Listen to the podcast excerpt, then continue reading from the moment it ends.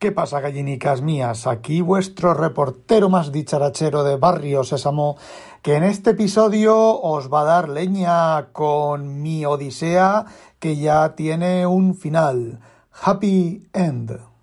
Pero antes, no uno, sino dos mensajes de nuestros patrocinadores. El primero de ellos, el más serio y más importante, Mac de Naseros, que lo podéis encontrar en MacHosan en Twitter. Haced una búsqueda y seguro que lo encontráis. Hay un canal en Telegram que creo que se llama arroba naseros, ¿vale? Y bueno, pues son una gente muy proactiva, eh, suelen responder, a ver, hay miles de usuarios, a veces se les escapa eh, la gente, las preguntas y tal, pero suelen ser bastante, bastante proactivos y bastante, y ayudar bastante, y si no, pues por Twitter. Y bueno, Majosan es uno de esos que si le dan a elegir entre la parienta y una torre de routers, eh, NASes, cosas de esas, está claro con qué se queda. Bueno, y es un tío estupendo y no como el Nipegún ese, que es un Nipegún. Va, va, va. Bueno, en serio. Eh, me ha. Bueno, todo lo que he dicho de McHosan es cierto, ¿vale? Me ha comentado una cosa sobre mi NAS, sobre mi 1019 Plus. Que tiene toda la razón del mundo y, em, igual que yo, vosotros estáis cometiendo el mismo error. Es decir, esos NASes no tienen discos duros NVMe de 3,5 eh, gigabytes por segundo, ¿vale? Son NASes, son, eh, o sea, el canal, los canales de la velocidad es de un gigabyte por segundo, 1000 megabytes por segundo, ¿vale? 3500 megabytes por segundo, los primeros, y un gigabyte por segundo, 1000 megabytes por segundo, los que realmente tiene. O sea, todas las tarados, toda la gentuza de mierda que se compra un M2 de Samsung, de esos de, las más rápidas, abro paréntesis, como yo, ¿vale?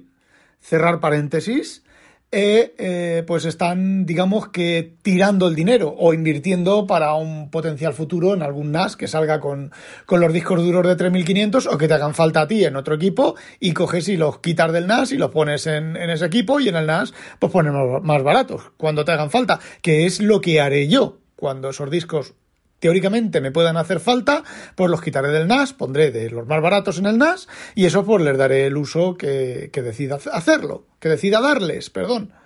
Como por ejemplo, cuando compré el BTO podía haber comprado discos duros, los dos discos duros que lleva el BTO, en lugar de haber comprado de los de 3500, haberlos comprado sin disco duro o haber comprado los de 1000, los de un terabyte, un gigabyte y haberlos intercambiado, ¿vale? Pero bueno, uno piensa después, ¿vale?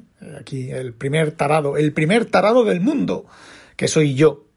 Y bueno, teniendo cacharros Mac, pues la verdad es que no... Pues poco uso lo voy a dar a esos bichos, a no ser que me dé por meterlos en una caja una caja RAID y tenerlos de RAID o alguna cosa de esas. Pero vamos, valen demasiado dinero y no, la cosa no está para despilfarrar pasta. Bueno, pues que lo sepáis, taraditos míos, si tenéis un NAS de Synology, los de ese, lo que sea, normalmente, a no ser que habrá algún modelo de gama altísima que lleven los NVMe de, de 3,6 GB de banda pasante, eh, lo normal es que sea un gigabyte de banda pasante. O sea que es el doble del SATA 3, con lo cual, bueno, pues eh, la caché está ahí y hace sus labores, sobre todo cuando llevas días y días y días y días el NAS encendido y ahí pues se llena. Yo tengo la caché, yo tengo un terabyte de caché, de caché y tengo pues eso, 996 gigabytes de caché y casi el terabyte ocupado en la caché y luego una tasa de acierto del 96, 97, 100%. A ver, cuando lo miro está con esas tasas. No sé si me engaña o no me engaña. Bueno, taraditos míos. Y la siguiente, el siguiente anuncio de nuestros patrocinadores. Esto sí que es, esto sí que es un anuncio de nuestros patrocinadores. Bueno, a ver, yo no me llevo ninguna comisión ni nada, pero aquellos que estéis interesados en el Devon Think, en Scrivener, en eh, hay más eh, Tinderbox, que no es la, la esto de, de, de, de echarte novia para meterla en caliente, no, es una aplicación, ¿vale? Todo son aplicaciones de tratamiento de ficheros de datos, de bases de datos, de bueno, de gestión documental y cosas de esas, eh, lo que se llama Winterfest. Están entre el 20 y el 25% de ahorro en, compras ahora, ¿vale? Si se hacen ahora. No, no voy a publicar el enlace en los comentarios, pero si queréis, entráis a la web de DevonThink, buscáis DevonThink, ¿vale? Aunque no vayáis a comprar el DevonThink, y en la página web está el Winterfest 2020, porque hay Winterfest de un montón de cosas, ¿vale? De Fortnite, de, bueno, Fortnite, Fortnite, Fortnite, solo Fortnite. Bueno, pues buscáis eh, Winterfest DevonThink, ¿vale? Y os sale. O, bueno, sí, Winterfest Winter, de invierno en inglés, Fest, de fiesta, ¿vale? que no me oiga ningún inglés. Winterfest, una sola palabra, y luego Devon Think, Devon, de Devonian Times, Think, de pensar, todo una palabra también. Y buscáis en Google y os sale el Winterfest de Devon Think y de Scrivener y de Tinderbox y de varias aplicaciones más. Así que, bueno, pues, por ejemplo, está esta de los teclados, Text Expander con un 25%, que es de suscripción, es un 25% de un año. Y si la compráis en esta fecha, pues vais aumentando de un año, un año, un año, con el 25% aquellos que usáis, que uséis esto. Mira, como he abierto la, la página, está Tinderbox, Scrivener, para macOS solo, Panorama X, que es de datos, de manejo de datos, Melel, que es un procesador de texto para escritores, Devonthink 3, Bebedit, que es el antiguo Joder, no me acuerdo. Bueno, es un editor de texto, de texto, de texto plano, ¿vale? Súper famoso, Text Expander, Bookends, PDF Pen, que es un gestor de un editor y anotador de PDFs. Audageo, Nisus Writer Pro, Tembo, Devonagent Pro, que es otra, otra cosa de DevonThink, Aeon Timeline 2, ImageFramer Pro, Trickster, Yojimbo 13 y de Tinderbox Way, que no tengo ni puta idea de lo que es. Un segundo. Bueno, pues parece que es un libro sobre la filosofía o los conceptos de Tinderbox. Bueno, y ahora vamos al meollo de, de mis problemas. Me habéis comentado, no recuerdo quién, y ahora no voy a entrar en en iVoox para mirarlo, no me acuerdo quién, eh, que sí, que lo que puedo hacer es usar una micro SD, de hecho he visto una un micro SD o un disco duro, ¿vale? Una micro SD muy golosa de un terabyte que me cabe todo, todo todo, todo en esa SD de un terabyte, me cabe todo y me sobra. Eh, lo que vosotros no sabéis es que tengo un disco duro, un Samsung eh, no sé qué, de estos ultra rápidos de 2 terabytes, que mi idea original era hacer exactamente lo que me habéis recomendado. Es decir, yo lo meto todo ahí, ese disco duro o esa micro SD la llevo en el bolsillo, ¿vale? En la cartera o donde sea, y cada vez que necesite los programas o lo que sea, inserto la, la tarjeta y lo, lo uso, ¿vale? La uso, actualizo, tengo que actualizar lo que tenga que actualizar y, ya está. Y se acabaron las nubes, se acabaron las mierdas. Sí que es muy importante. Eh, una de las veces que insertes esa tarjeta, eh, hacer copia de seguridad, ¿vale? Porque las tarjetas SD, los discos duros menos, pero las tarjetas SD, pues, mm, a ver, eso, ¿vale? Se rompen de mirarlas o se pueden romper de mirarlas y aún más si las llevas en el bolsillo de la cartera o en algún sitio así. De hecho, llevé eso durante un tiempo, pero ¿sabéis cuál es el problema? El mayor problema es que, bueno, pues para los Mac modernos necesito un cable, porque no llevan zócalo para las micro SDs, ¿vale? Y necesito un cable, de hecho llevaba el disco duro del el, Mac que tenía antes, el de 15 pulgadas del 2017, tenía unas pegatinas, unas velcros detrás, pegaba el disco duro detrás con el cablecito a uno de los USB-C y así lo, lo, he llevado mucho tiempo y lo he estado usando mucho tiempo. El problema, el problema es que eso no lo puedes meter así como así en una mochila ni en, ni en la funda que tenía. Tengo una funda de cuero súper chula que ahora está vacía y no lo puedo meter ahí porque, bueno, pues el cable se dobla, se corta, se puede romper y simplemente no cabe en la mochila con el bucle del cable. Sí que podía haber buscado un cable acodado pero no sé yo si hay cables acodador de alta velocidad y bueno, el problema viene a ser exactamente el mismo, que bueno, el codito, aunque sea el codito, pues hay un enganche o lo que sea, terminas jodiendo no el cable, porque el cable te compras otro, pero terminas jodiendo el conector del, portátil. Entonces, bueno, pues me suponía bastante complicado. Y claro, cada vez que sacas el disco, eh, desmontas el disco, tienes que cerrar DevonThink. Y claro, si DevonThink lo tienes con dos bases de datos de 200 ficheros, pues se abre y se cierra bastante rápido. Eh, si son 10 y 12 o 17 o no sé cuántas bases de datos, con 400 gigabytes de datos, por decir un número, eh, pues tarda, tarda a cerrarse y tarda a abrirse. Aunque digo una cosa, en el M1 tarda bastante menos a cerrarse, a abrirse y a cualquier cosa. Tarda como, como, iba a decir que la mitad, bastante menor de la mitad. Pero bueno, tienes que acordarte, no puedes desmontar el disco ni desenchufar el, disco. La verdad es que era un poco, lo estuve llevando unos, unas semanas, ¿vale? Y era un poco complicado. La ventaja de que enchufas el disco en un Windows y tienes los ficheros exactamente igual. Ahora con todo en iCloud Drive, pues la verdad es que no puedo, a ver, no, Windows, iCloud y Windows no, no, se llevan bien. Si necesito algún fichero o algo, lo que tengo que hacer es desde el navegador me lo bajo, hago lo que lo leo, lo que tenga que hacer con el fichero y si lo he modificado, pues volverlo a subir a su sitio. Tampoco es ninguna burrada, pero vamos, estamos acostumbrados, son problemas del siglo XXI. Los problemas del siglo XXI. Y, y bueno, pues es complicado, ¿vale?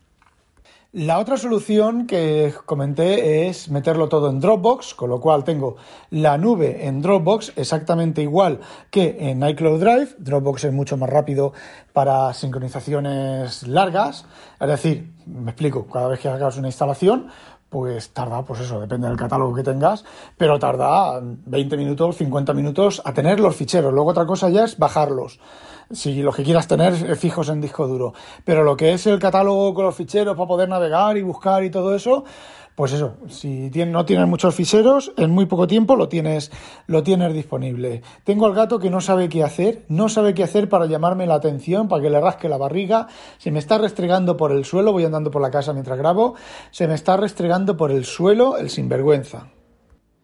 Bueno, pues el mayor problema es que en el M1 Dropbox se queda pajarito. Funciona, es una aplicación todavía que no está traducida, ¿vale? Que no es eh, ARM. Eh, ya sabemos que el funcionamiento de primero se traduce y luego ya se ejecuta la parte traducida a eh, código ARM. Pero eh, Dropbox sí, Dropbox funciona bien, con pocos ficheros funciona bien, pero como tengan muchos ficheros se queda pajarito, sobre todo cuando suspendes el Mac, cierras la tapa y la vuelves a abrir. Normalmente cuando la vuelves a abrir el Dropbox se ha quedado pajarito. No reacciona al teclado, no reacciona a nada, está ahí pajarito, ¿vale? Sin hacer nada es una cosa un poco delicada. No sé si las cosas de por debajo están funcionando, pero lo que es la interfaz, completamente pajarito. Es algo que había leído yo, por comentado por alguien, pero mm, bueno, pues no sé. Eh, a veces la gente, pues ya sabéis, todos hablamos sin tener ni puta idea de nada, como yo. Y bueno, pues a veces lo que le va mal a uno le va bien a otro, pero vamos que no que no es opción el Dropbox si tienes un, M1. Y es una cosa que me da mucha rabia de Dropbox, porque ahora Dropbox podría apretar, apretar, haber hecho esto. Mira que, en, los foros lo comenté de Dropbox, lo comenté, les dije, bueno, que va, va, a llegar Big Sur, va a estar disponible los, los ARM y vosotros no habréis hecho nada. Y efectivamente, hace una semana salió una versión que dice la gente que funcionaba bien. Mm, no, no funcionan bien, ¿vale? Se queda pajarito que en cuanto lo suspendes y reactivas se queda pajarito. La puedes matar, la puedes volver a abrir, eh, hace todo el proceso de, carga y toda la verificación de ficheros. Eh, basura. Simplemente basura.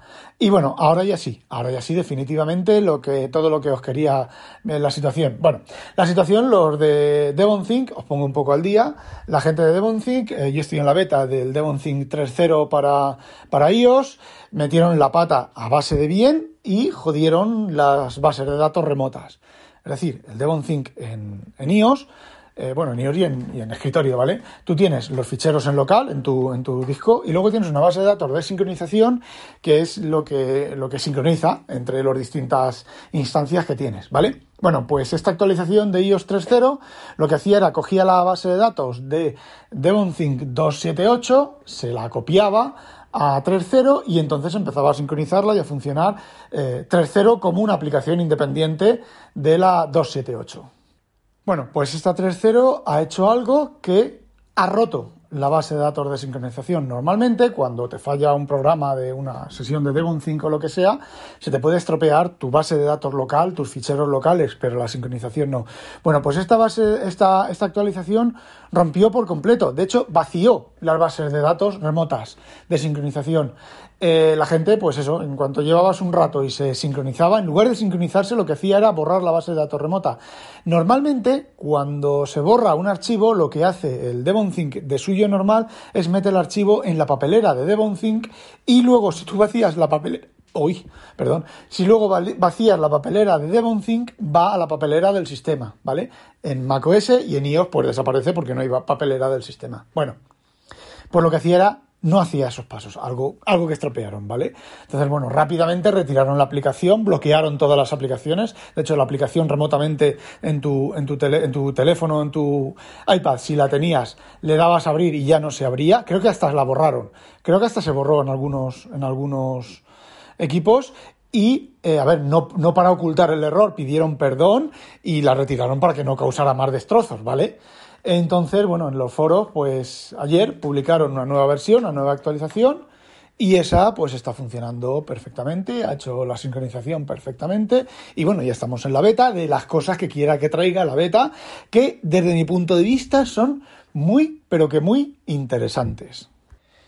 Y bueno, pues yo ahora vuelvo a estar en la beta con mis datos correctos y bueno, pues a eso hay que añadir el tema del iCloud Drive. Un ratito antes de grabar este podcast, son las 2 del viernes, pues un ratito antes en el MacBook M1, al cabo de dos días y medio, o sea, 24, 48, y vamos a poner 12, 52 horas. Después de 52 horas ya tengo disponibles los ficheros de iCloud Drive. 52 horas, dos días y medio. Y sí, ahora ya en el M1, a ver, no los tengo, ¿vale? Tengo disponible el catálogo y ahora tengo que ponerme a bajar todos los ficheros que quiero bajar, decirle descargar y, tenerlos en el, en el disco local. Eh, dos días y medio. Ahora sí, el DevonThink, recuperé las bases de datos del DevonThink, ¿vale? Están en el iMac, ya están recuperadas y están sincronizadas, en los iPads y en los teléfonos están sincronizando. Y bueno, cuando se termine de bajar todos los ficheros, activaré la del, la, la del M1 y vuelta a la normalidad. Una de las ideas que barajé era meter todos los ficheros de, de DevonThink, que son la mayoría de ficheros que tengo en, la nube, meterlos dentro de DevonThink. La sincronización se hace en DevonThink, en los Mac. Tengo el propio, la propia aplicación para trabajar con los ficheros, que es cuando suelo trabajar, no suelo trabajar con el Finder. Y en iOS tiene el DevonThink, tiene la extensión para la archivos, la carpeta archivos, el programa de archivos, con lo cual los bajas a las icosas y se sincronizan desde las icosas. El mayor inconveniente es que entonces necesito una instancia de DevonThink y el mayor inconveniente también es que DevonThink las eh, tengo que abrir DevonThink después de trastear algún fichero desde fuera eh, tengo que abrir DevonThink para que se sincronice. ¿Qué es lo que ocurre con la versión 3.0? Pues no puedo decir lo que va a ocurrir en la versión 3.0, pero esa opción se minimiza mucho. Y estoy en la beta y puedo trabajar con la versión 3.0, muchas cosas que antes hacía con aplicaciones de terceros, pues ahora las puedo hacer con DevonThink. Y lo que viene, y lo que viene, y lo que se viene detrás, porque ahora mismo tengo los ficheros de Nightcloud Drive en el M1, pero me cago en su puta mierda, están los ficheros, pero no se sincronizan. Tengo, puedo, aquí veo todos los ficheros, lo di a descargar ahora. Y a vosotros os están descargando, ¿ves la rayita de la curvita de que se van descargando y del tiempo que queda y tal? No. Sale uno de 24 seleccionados, 1,42 terabytes en... ¡Ay, mierda! Que le he dado que no debía. Bueno. Eh 1,42 terabytes eh, disponibles en iCloud, la nubita de la flecha de para abajo, pero no se descargan, así que no descarto meterlo todo en DevonThink y que le den iCloud Drive un poco por donde amargan los pepinos. Por otro nombre, por el puto culo. Bueno, chicos, que ya os estoy comiendo la cabeza demasiado, llevo 20 minutos. Hala, no olvidéis, sospechosos, habitualizaros, que no os la pique un pollo belga y cuidadín, cuidadín. A demonio. A tomar por culo.